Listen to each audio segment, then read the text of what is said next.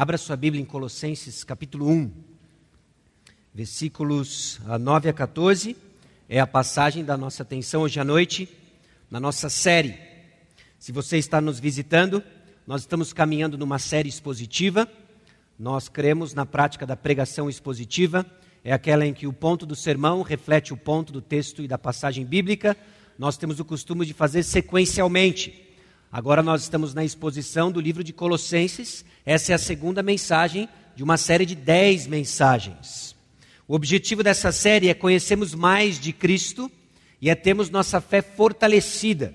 Colossenses vai trazer para nós informações, revelação de Deus ah, em Cristo Jesus, com o objetivo de nos trazer mais conhecimento de Cristo e no sentido de fortalecer a nossa fé num contexto onde uma heresia estava sendo ensinada, desviando a atenção dos colossenses a sistemas religiosos, ao misticismo e à prática do ascetismo, regras extremamente frias que prometiam santidade, mas que entregavam apenas cansaço. Em Colossenses capítulo 1, versículos 1 a 8, nós vimos a chegada e o progresso do evangelho numa comunidade. A construção e edificação então do povo do evangelho Vimos a bênção do Evangelho, a, nós vimos a graça e a paz como o fundamento do Evangelho, e vimos os efeitos do Evangelho produzindo no povo fé, amor e esperança. Eu espero que ao longo da semana você tenha tido um bom tempo com os seus respectivos agrupos, falando um pouco mais sobre a Colossenses capítulo 1, dos versículos 1 a 8. E hoje nós entramos na segunda passagem da nossa série, os versículos 9 a 14 do capítulo 1. Você já imaginou investir esforços, tempo e até mesmo recursos na solução de um problema errado? Talvez você esteja passando justamente por isso. Você investiu tempo, você investiu recurso, você investiu todas as suas fichas na busca de uma solução para um problema errado. Você pensou que era algo e na verdade o problema era outro.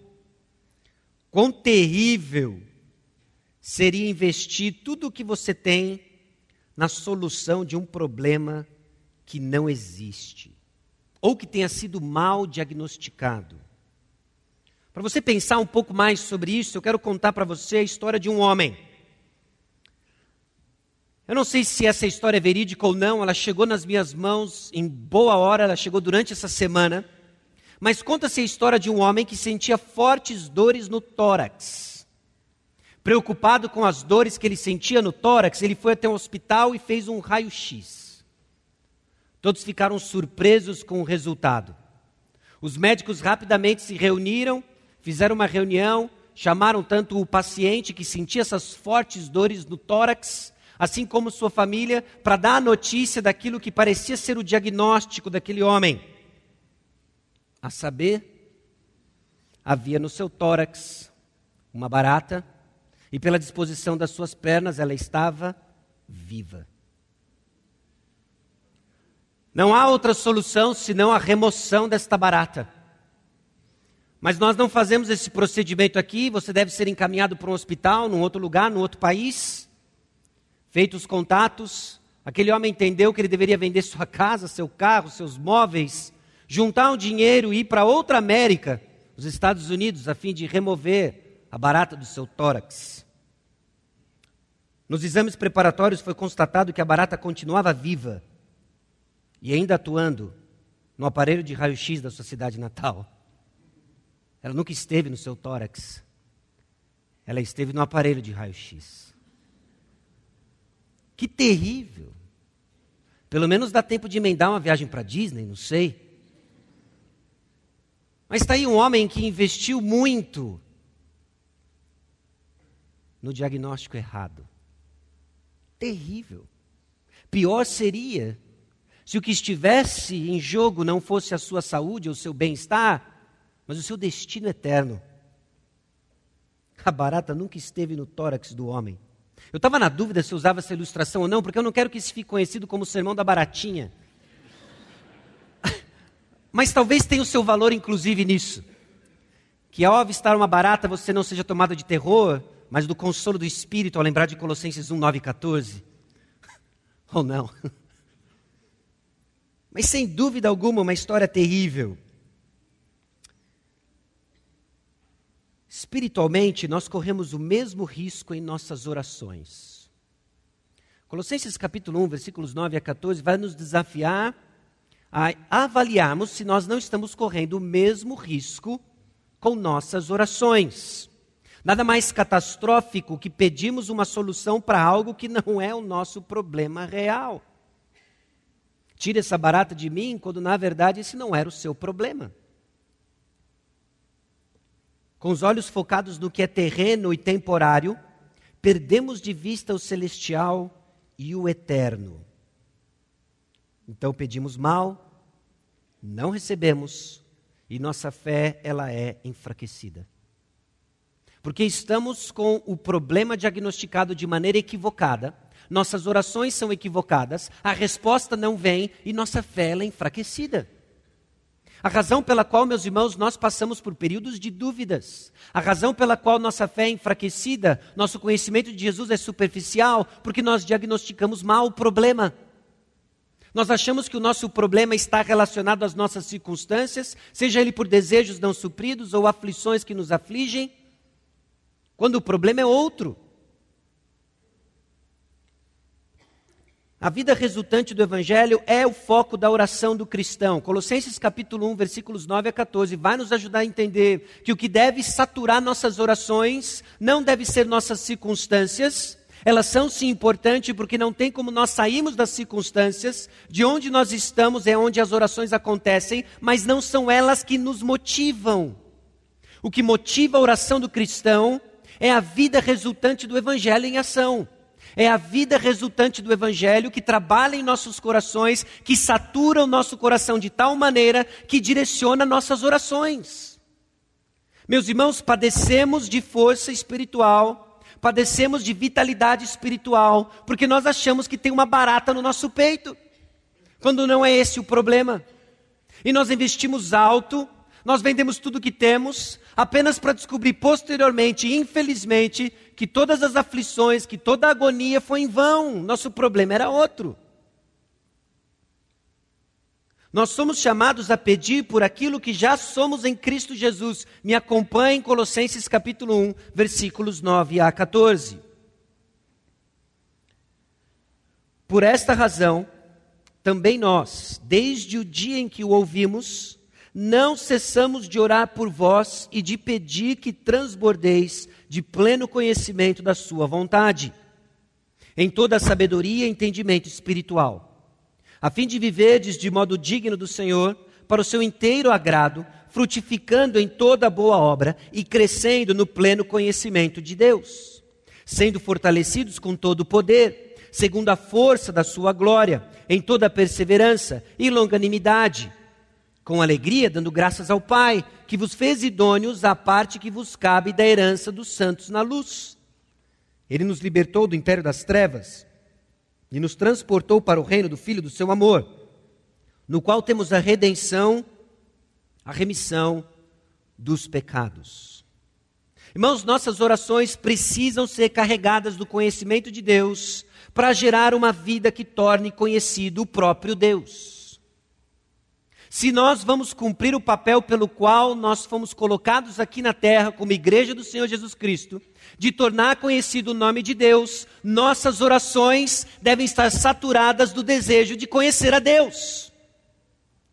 Às vezes nossas orações, elas são discrepantes, elas estão dessintonizadas com aquilo que nós dizemos ser nosso objetivo de vida, tornar Deus conhecido. Mas o que nossas orações revelam é um desejo simplesmente para ver circunstâncias transformadas e não Cristo conhecido em nós. O ponto é que nós carecemos do conhecimento de Deus. Nós já falamos um pouco sobre isso na semana passada, é um assunto recorrente, é um tema que aparece múltiplas vezes no livro de Colossenses e aparece aqui. Nós vamos dividir os versículos 9 a 14 em três grandes partes. Elas não são igualmente distribuídas na passagem, mas ela vai nos dar uma sequência lógica de como que nós entendemos aquilo que Paulo coloca para nós e nos desafia em termos das nossas orações. Nós vamos começar entendendo o contexto em que Paulo ora aos Colossenses. As duas primeiras partes do versículo 9 nos dá o contexto da oração. Nossas orações não acontecem no vácuo, elas acontecem num contexto. Suas orações acontecem num contexto. Talvez é na fornalha da aflição, talvez é, no, é, é na falta de um desejo não suprido, elas acontecem num contexto.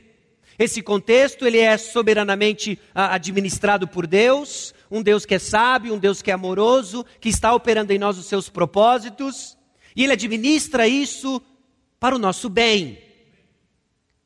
Qual é o contexto em que Paulo faz a oração que ele faz? O primeiro ponto nos dá a justificativa da oração. Por esta razão. O versículo 9 ele está ligado ao que nós vimos na semana passada, em particular os versículos 3 a 8. Qual é essa razão? Lembre-se, Paulo ouviu do amor dos colossenses no espírito. Paulo ouviu dos frutos do evangelho na vida desta comunidade. Ele ouviu da fé, ele ouviu do amor, ele ouviu da esperança. Ele ministrou isso na sua introdução, ele sabe que essa comunidade recebeu o Evangelho, abraçou o Evangelho, ele ouviu o bom testemunho de Epáfras, de acordo com o que nós vimos no versículo 7, e essa é a razão pela qual ele ora.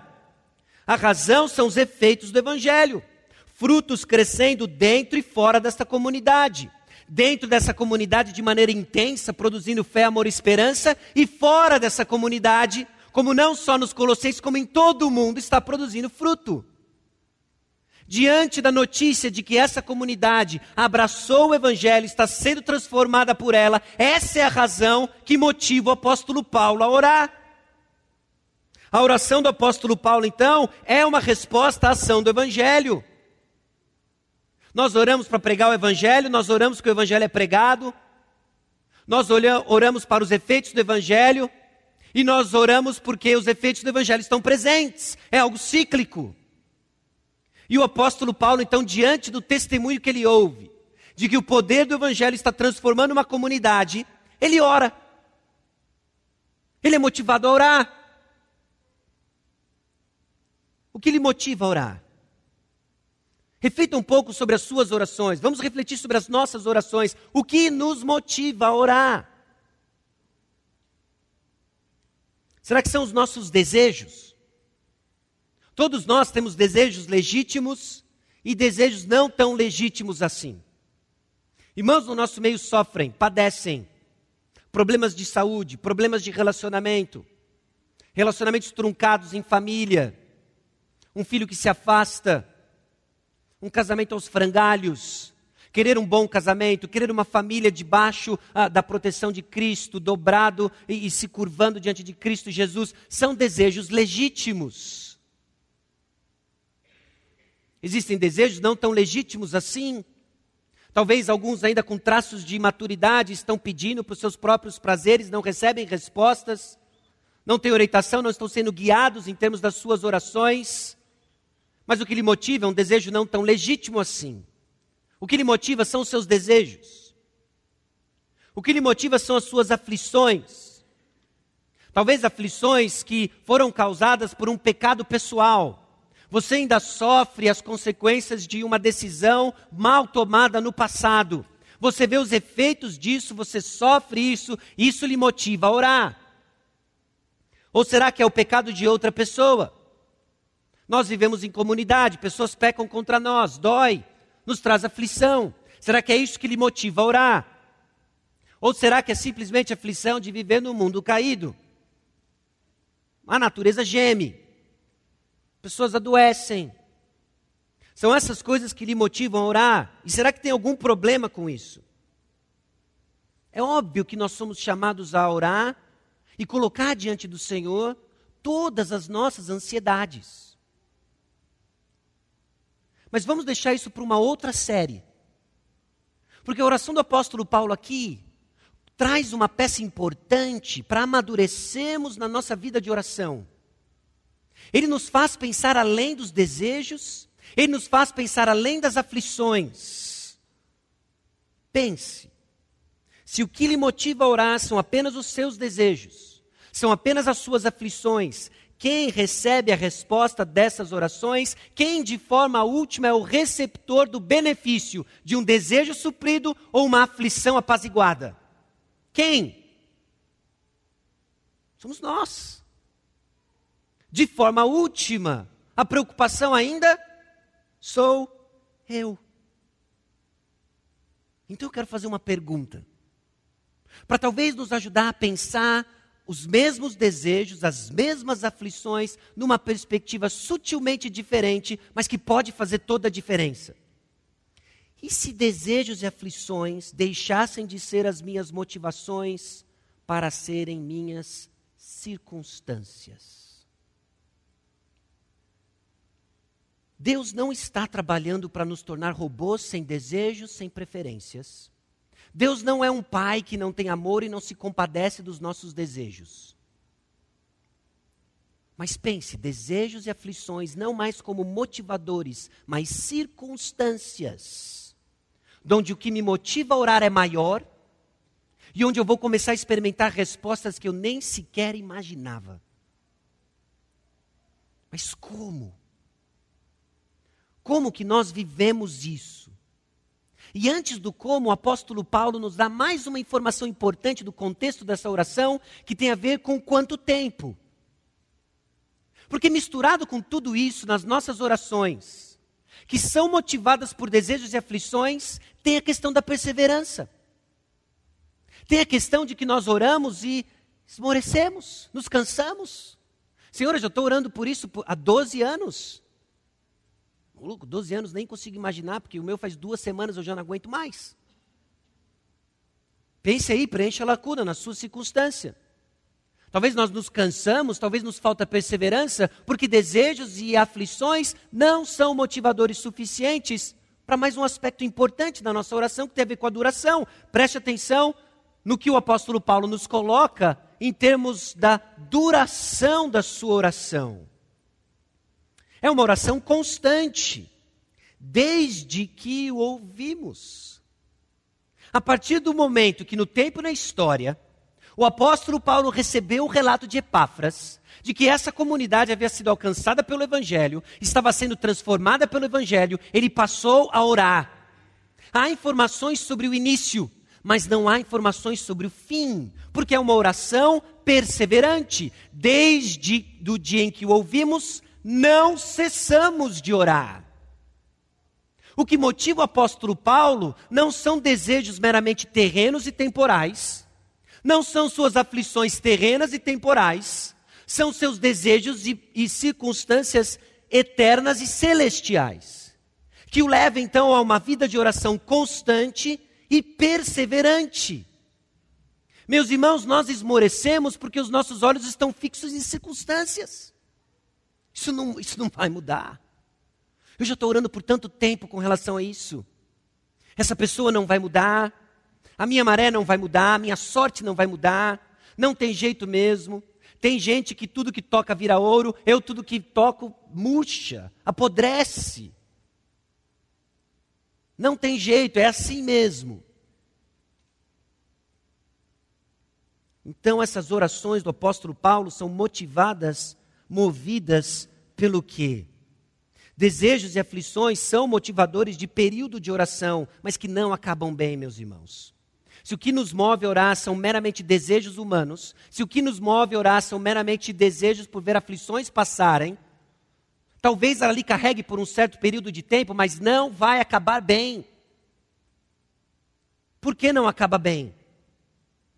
Porque se elas não são respondidas, levam ao cansaço e ao cinismo. Sua fé está enfraquecida porque o que lhe move a orar são simplesmente desejos cumpridos na terra ou aflições que deixam de estar sobre você.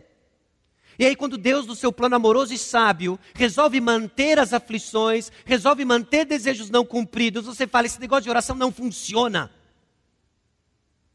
Você fica cansado de tanto orar, esmorece, para de orar e se torna um cínico.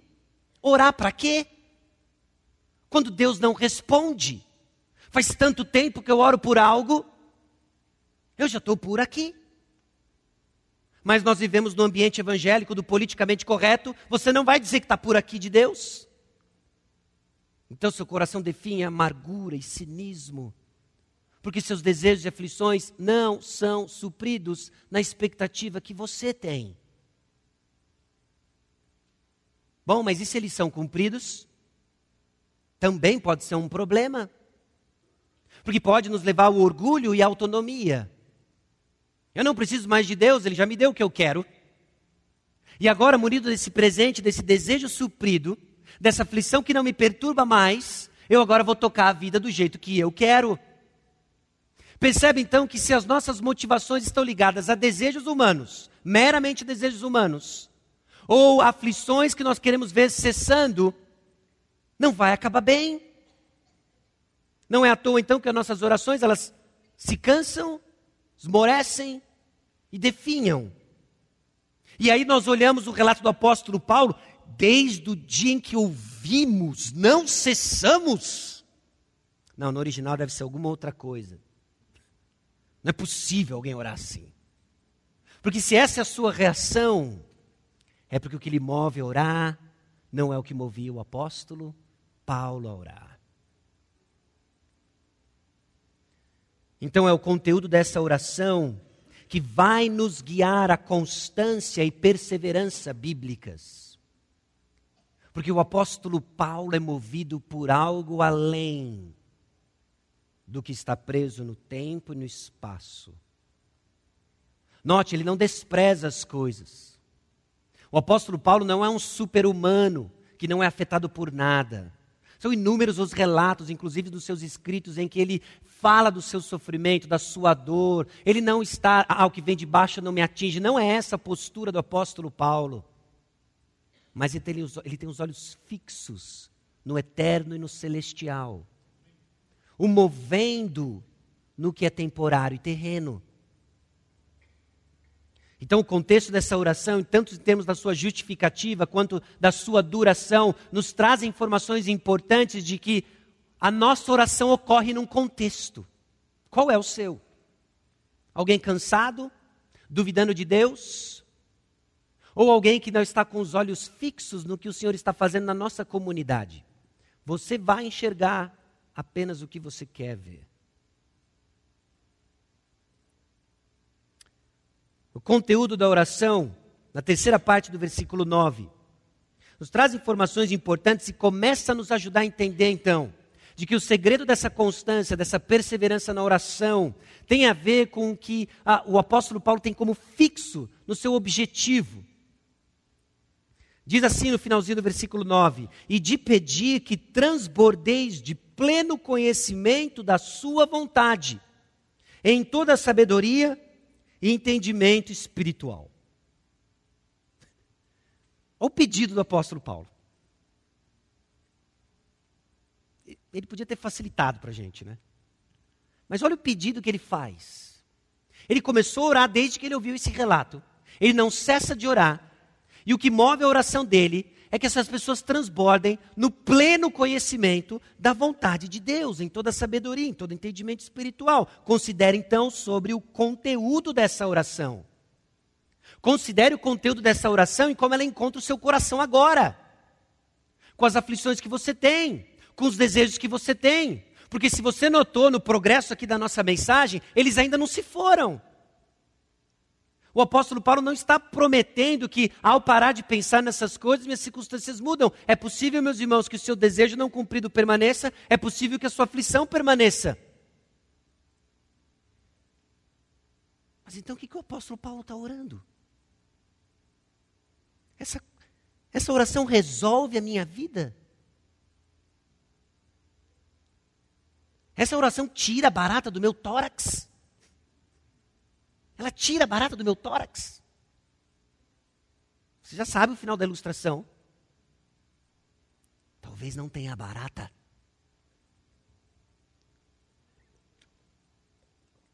E agora a gente está tá nos States. Sem barata no tórax. E com o dinheiro de uma casa na mão. Vou parar por aqui a ilustração. Isso resolve a minha vida. Bom, depende do que você entende que é o seu problema. Percebe como faz toda a diferença a compreensão correta dos fatos? Isso resolve o meu problema. É chegar diante então do corpo médico norte-americano e dizer: Você vai tirar a barata do meu tórax? Eles vão dizer: Não, vocês não resolvem nada mesmo. É que não tem barata. É que não tem barata. Isso traz satisfação? Nós estamos tá falando aí do conhecimento de Deus, o que, que é? Você quer que agora a gente pare de sofrer os nossos desejos, nossas aflições e simplesmente agora virem teólogos, enchendo a cabeça de informação sobre quem Deus é? É isso? É isso que o apóstolo Paulo está orando?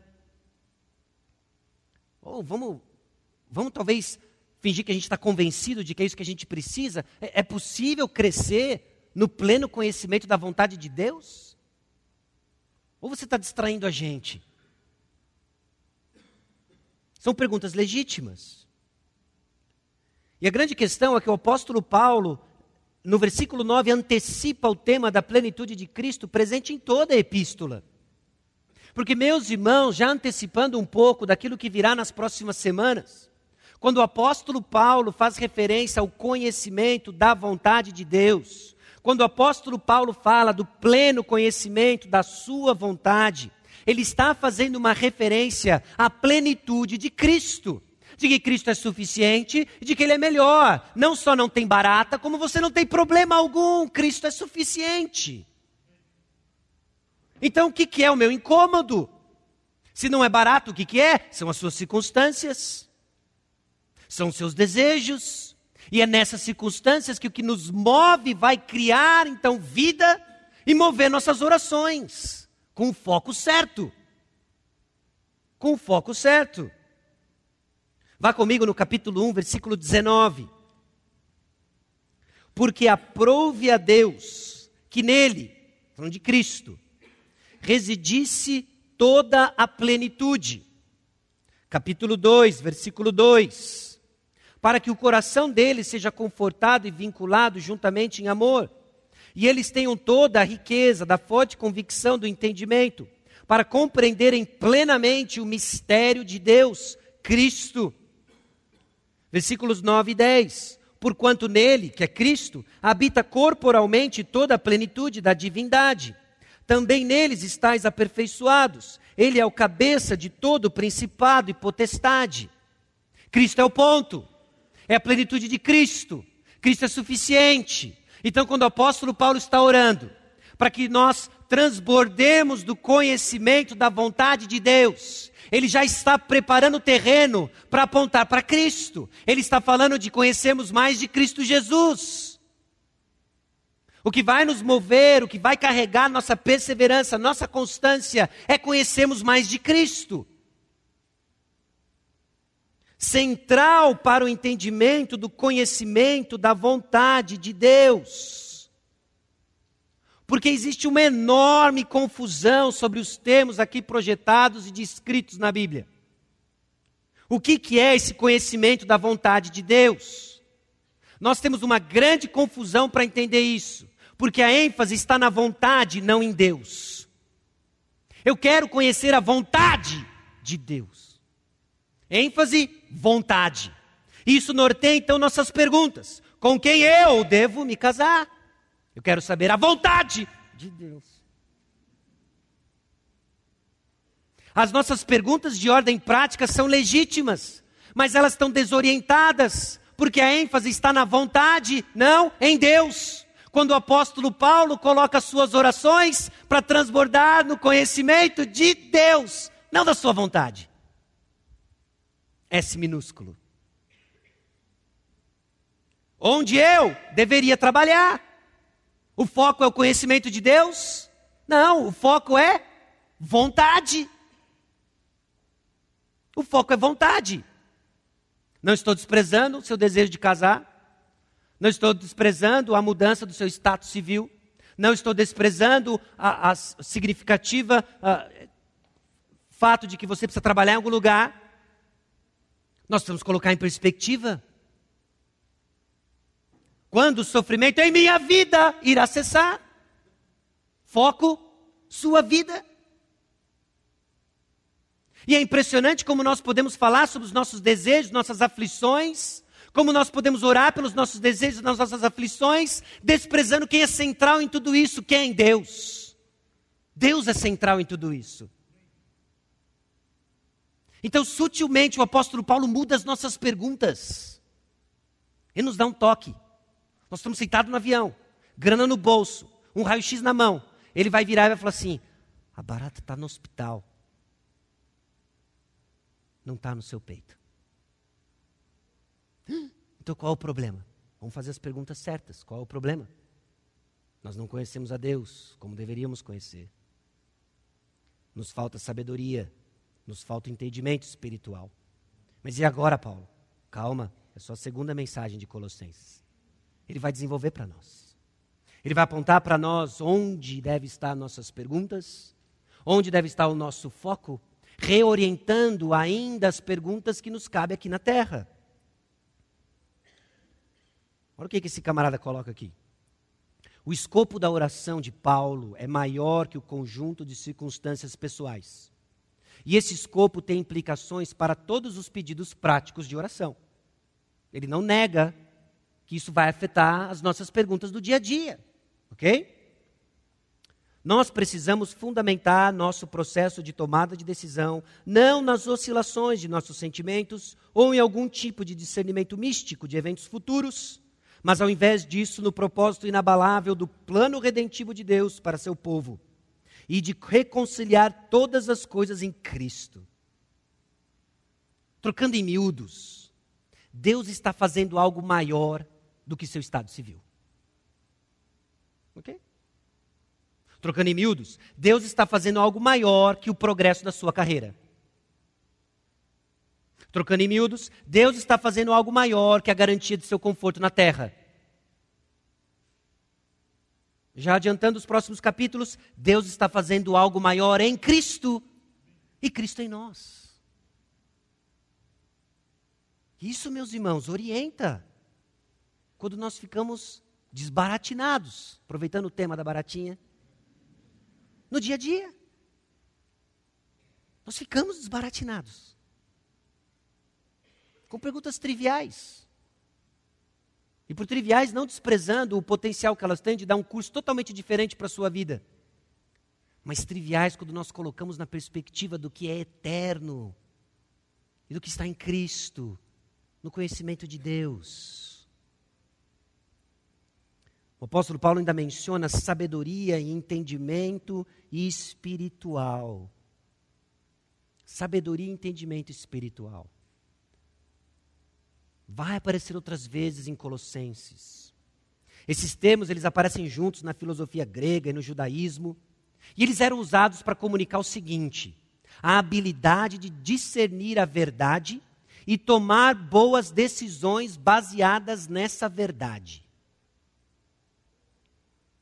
Sabedoria e entendimento espiritual tinham a ver com essa habilidade então de tomar decisões orientados por algo que é verdadeiro orientados por uma verdade. Há uma verdade que abre um caminho para tomar boas decisões. E essa habilidade é o que o apóstolo Paulo está falando de sabedoria e entendimento espiritual.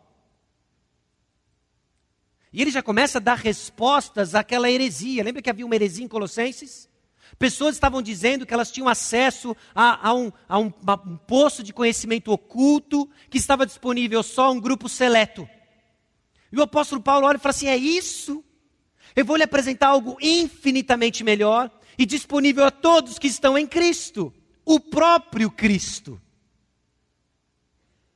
Por que o próprio Cristo?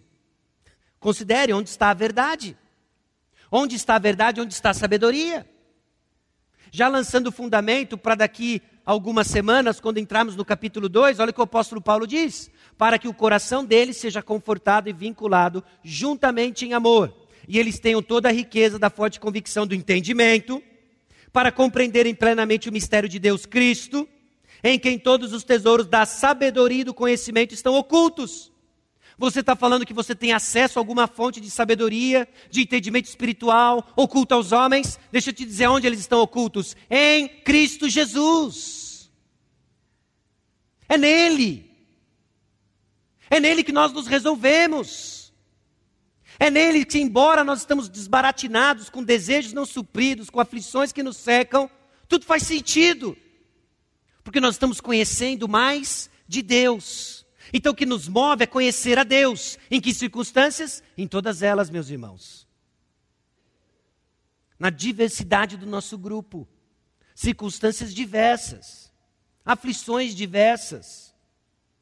Mas o que nos move é conhecer a Deus. O que nos move é conhecer a Cristo. E nele está a sabedoria que nós precisamos para discernir as decisões do dia a dia. Isso é melhor do que qualquer receita de bolo que você possa inventar. Porque é ganhar a mente do próprio Cristo. Somos unidos a Ele. É o que Ele fez em nós. É o que Ele está construindo em nós. Então, o conteúdo da nossa oração, ela é extremamente importante por causa do seu propósito. Que é o terceiro ponto da nossa mensagem hoje. Conhecer a vontade de Deus em Cristo irá servir para o propósito do Evangelho, que é a glória de Deus vista em uma comunidade moldada à imagem de Cristo. Nós precisamos desse conteúdo, conhecer de Cristo, por causa do propósito. Que é onde está o terceiro ponto, desenvolvido nos, cap... nos versículos 10 a 14. Qual é o propósito dessa oração? Qual é o propósito de transbordarmos no pleno conhecimento da vontade de Deus?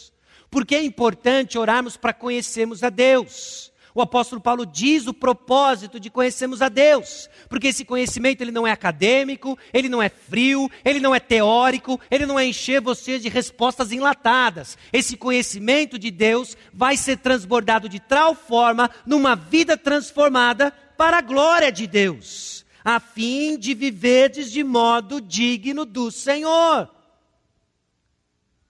Não vivemos de uma forma agradável a Deus, não vivemos de modo digno do Senhor, porque não estamos transbordando no pleno conhecimento de Deus. Porque não estamos transbordando no pleno conhecimento de Deus, porque as nossas orações estão saturadas de desejos e aflições. E não do Deus a quem nós oramos. Note, eu espero que você esteja me entendendo bem. Nós não estamos negando de forma nenhuma colocar nossas ansiedades diante de Deus, mas numa perspectiva completamente diferente. Nelas nós conhecemos mais de Deus. O foco então não são os nossos desejos, nossas aflições, mas é Cristo Jesus. É Cristo Jesus. Literalmente, andar, viver de modo digno é andar de maneira digna, para o inteiro agrado de Deus. O apóstolo Paulo usa constantemente andar. Ele usa lá em, Filipe, em Efésios capítulo 5.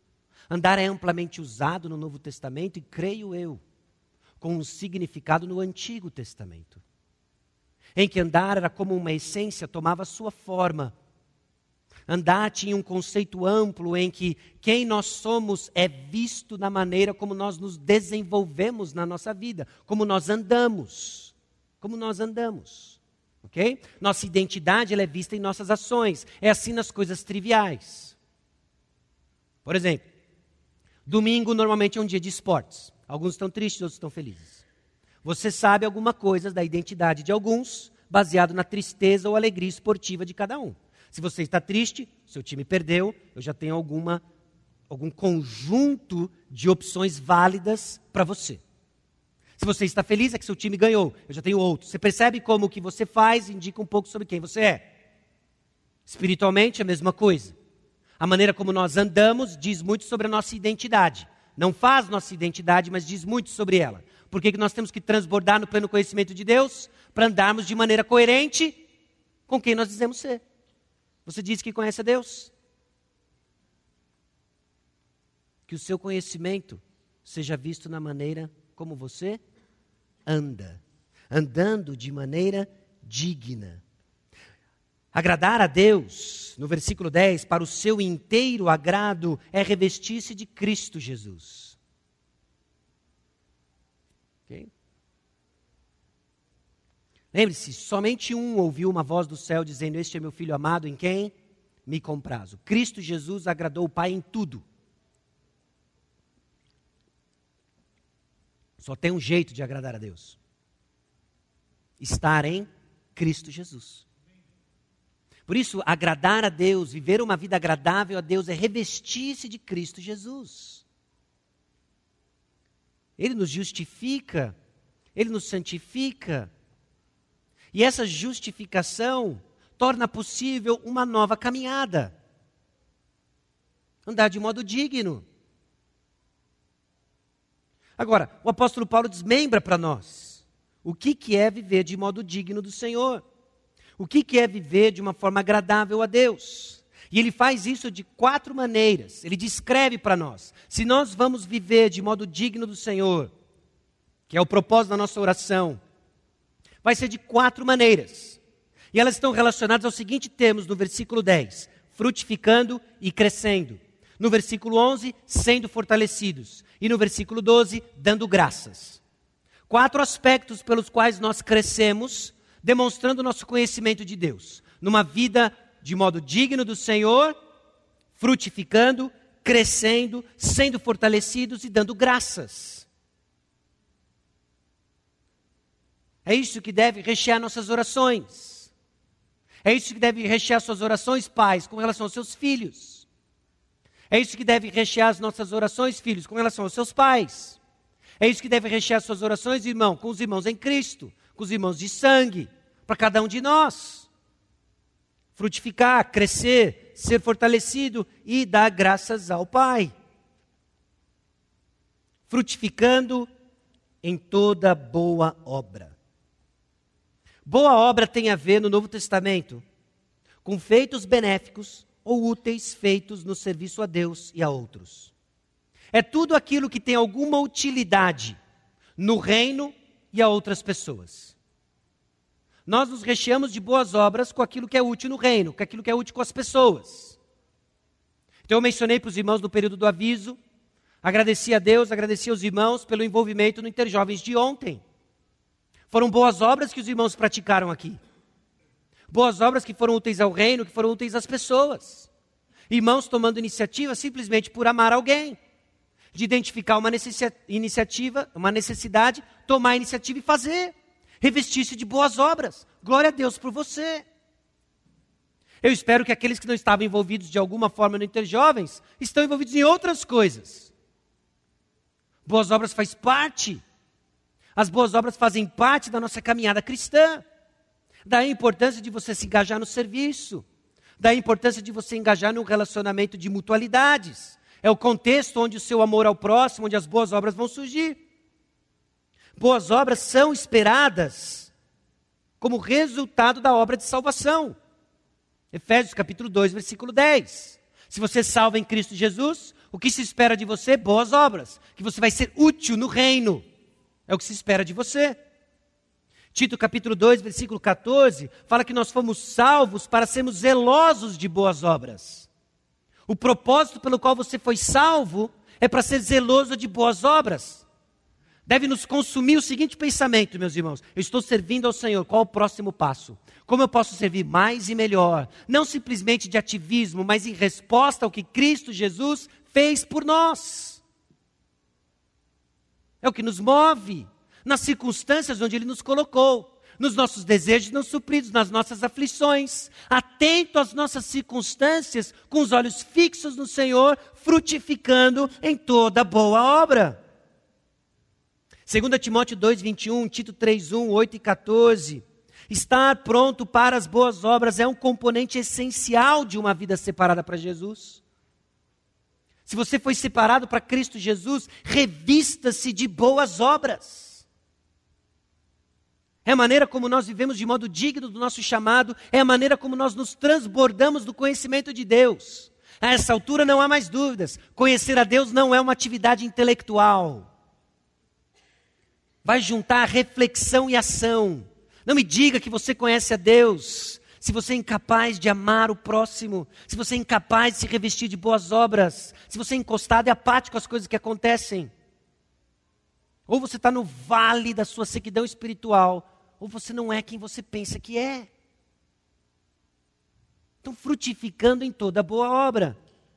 Mateus capítulo 5, 16, as boas obras são uma das formas mais importantes que deixamos a luz de Cristo brilhar em nós para glorificar o Pai. O mundo vai ver as nossas boas obras e glorificar o Pai.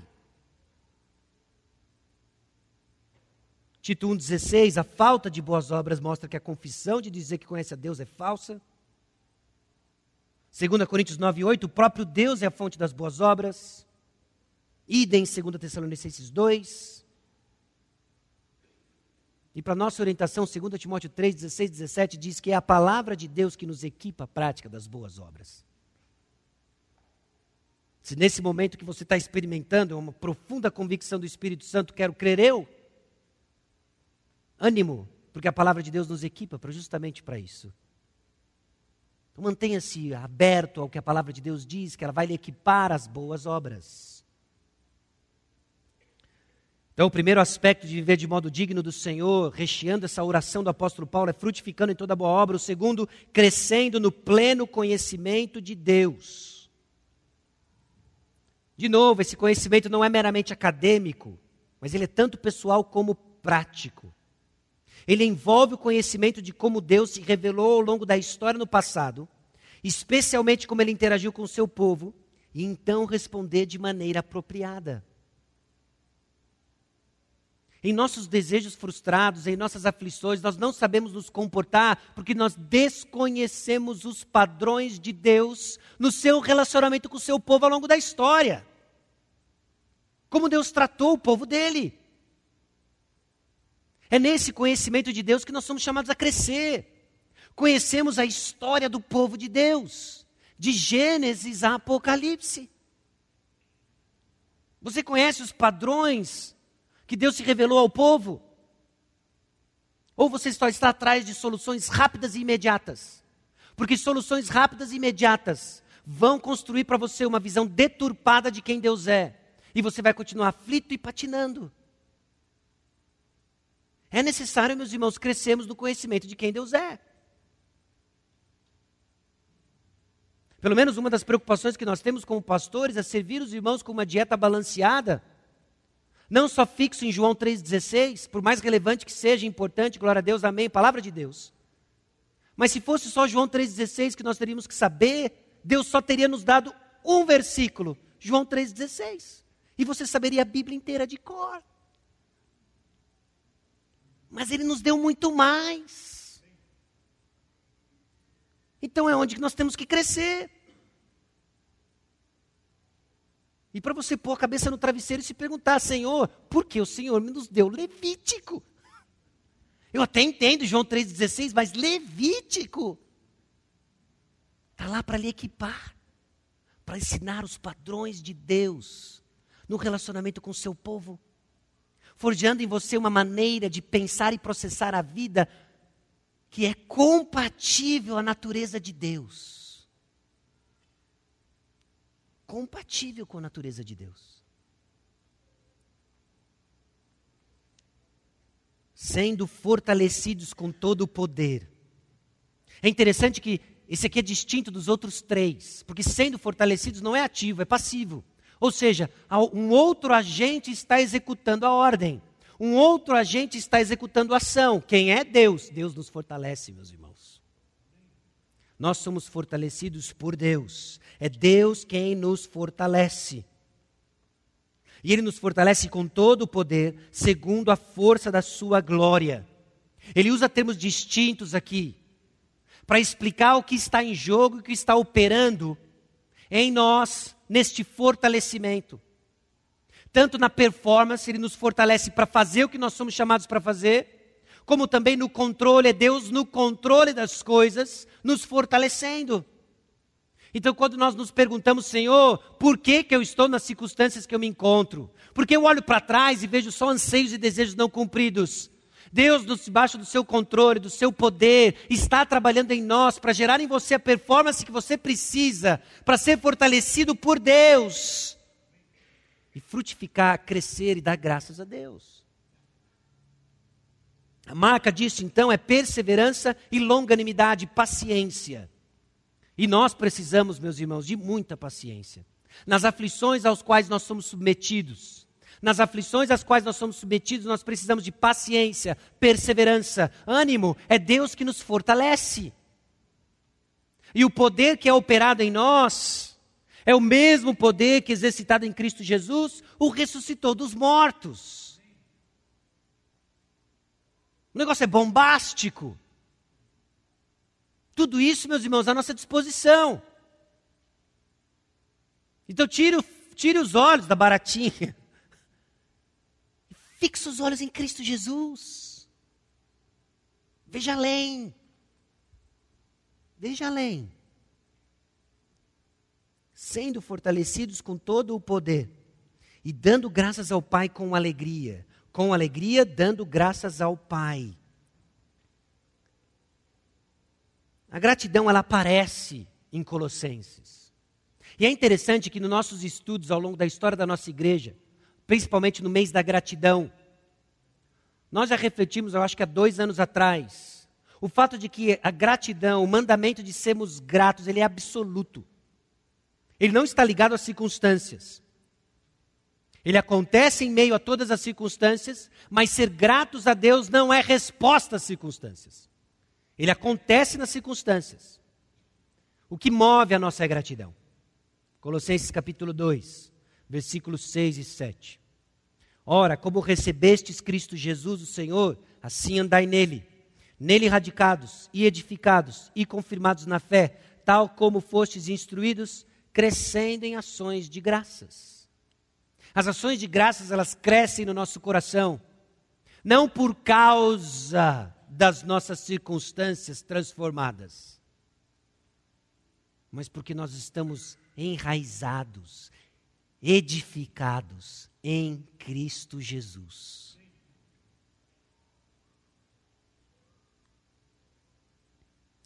Dando graças ao Pai, então, em Cristo Jesus e o que Cristo Jesus fez por nós, que é o que nos move em termos de gratidão.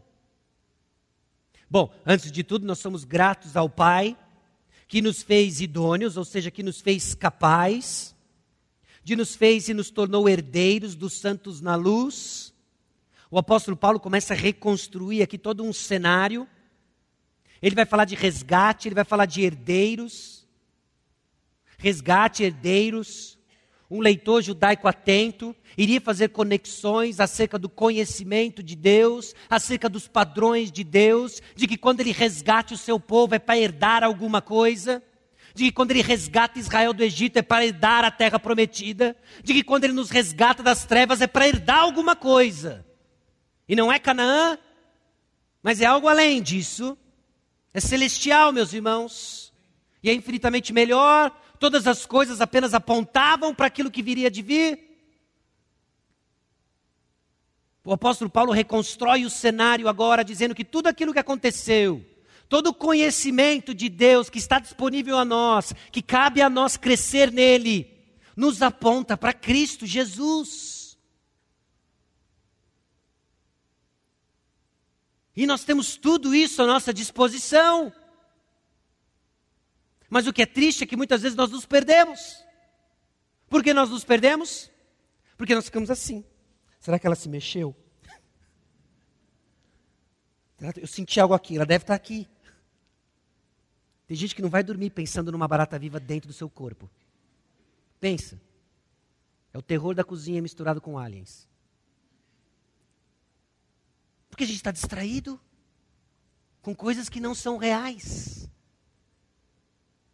Ou porque nós desconhecemos aquilo que haveria de vir? Será que Deus então despreza os meus desejos? Será que Deus não me ama? Por que, que Ele não me dá então o que eu quero? Mas é uma pergunta legítima.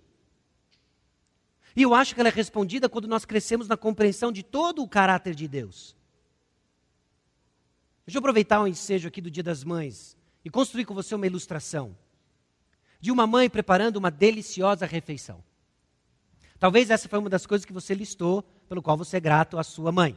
Mãe, o seu, o seu almoço, o seu caldinho, sua, o seu ensopado, enfim. ok?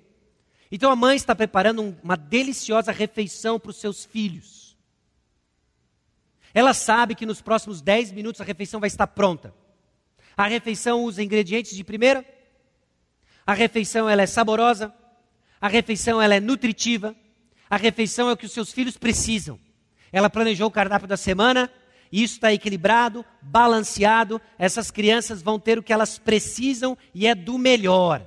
Só que 10 minutos antes do almoço, com os estômagos roncando, as crianças se aproximam da mãe com um bolo Maria na mão. Mãe, abre para gente.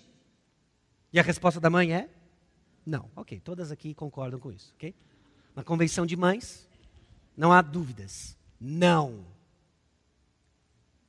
Dependendo da idade da criança e do estado de humor dela, você já até antecipa algumas respostas. Mas você não me ama mesmo, né?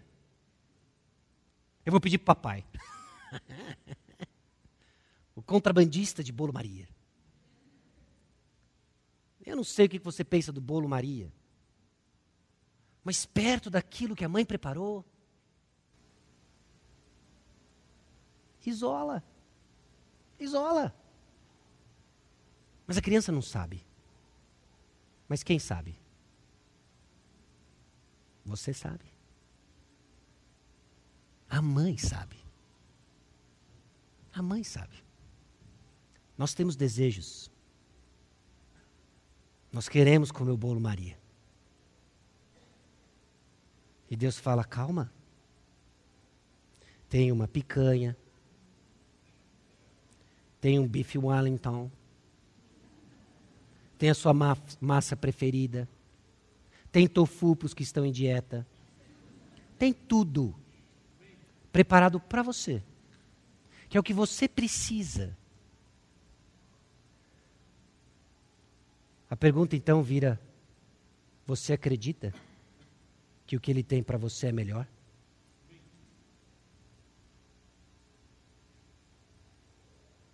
A pergunta agora tira a névoa de que Deus não é bom e começa a apontar para o real problema. Qual é o real problema? Nós não conhecemos a Deus. Temos dúvidas do seu caráter. Somos incrédulos da sua bondade. Nós duvidamos do seu tempo nós achamos que ele esqueceu de nós. E liste aí as incontáveis blasfêmias que nossa alma pensa sobre Deus. Porque nós não, os, nós não o conhecemos. Então o apóstolo Paulo vai no ponto. Que eles transbordem do pleno conhecimento de Deus. Para eles viverem de modo digno, frutificando, crescendo, sendo fortalecidos e dando graças de que a gente pensou que tinha uma barata, mas Deus já mostrou o raio-x, a tomografia, a, todos os exames. Nós estamos limpos, nós estamos saudáveis, nós somos resgatados. Sabe por quê? Porque Ele nos libertou do império das trevas e nos transportou para o reino do Filho do seu amor, no qual temos a redenção, a remissão dos pecados. Nós fomos libertos nós fomos libertos, e esse é o primeiro componente da ação de salvação divina aqui. Nós somos transferidos. Ele nos tira então dessa influência do império das trevas, nos transporta para o reino de luz. Ele nos resgata para nos tornar herdeiros, herdeiros santos da luz. Ele nos redime, reconstruindo então para nós o cenário do novo Êxodo, e o verdadeiro Moisés é Cristo que nos liberta e nos lidera.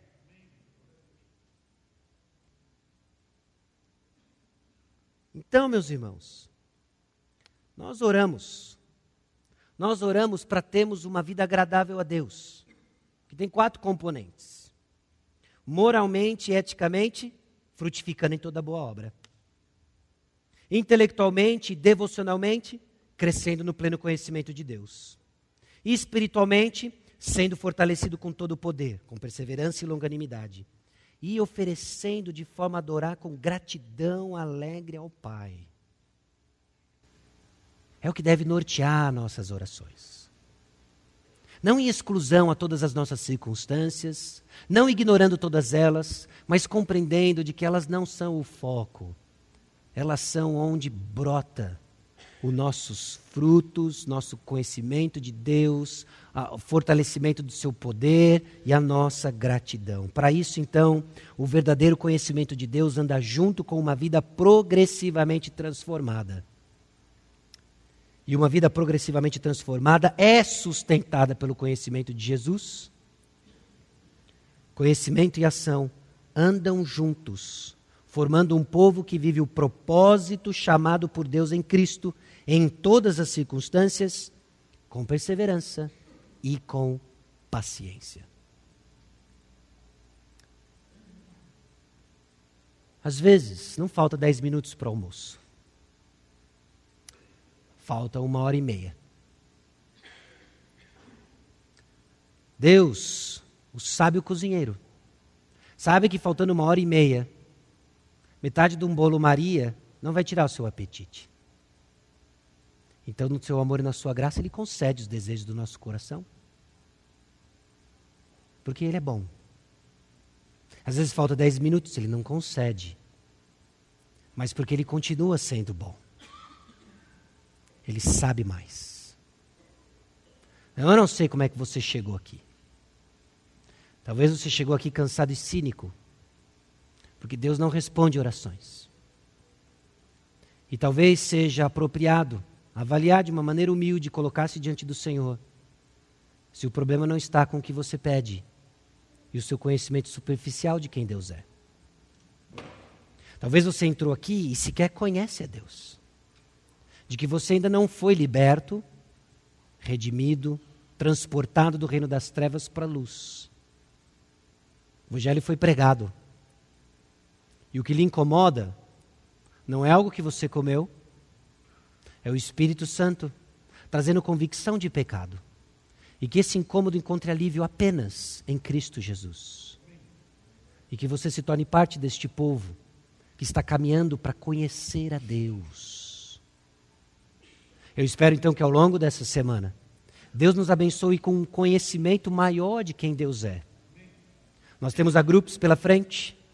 Eu espero que você tenha uma conversa produtiva no agrupe eu espero que você tenha uma conversa produtiva com seus entes queridos, com pessoas que você vai encontrar durante a semana, refletindo mais sobre o conhecimento de Deus, aceitando o desafio que nos cabe de viver de maneira digna do Senhor, frutificando em toda boa obra, crescendo no conhecimento de Deus, sendo fortalecido com o poder de Deus e com alegria dando graças a Deus pela salvação que nos alcançou. Amém? Baixe sua cabeça, vamos orar.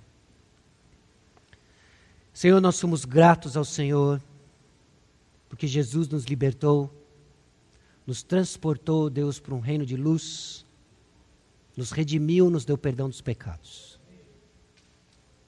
Eu te louvo a Deus porque efeitos do evangelho pregado têm sido constantes ao longo da história da nossa igreja.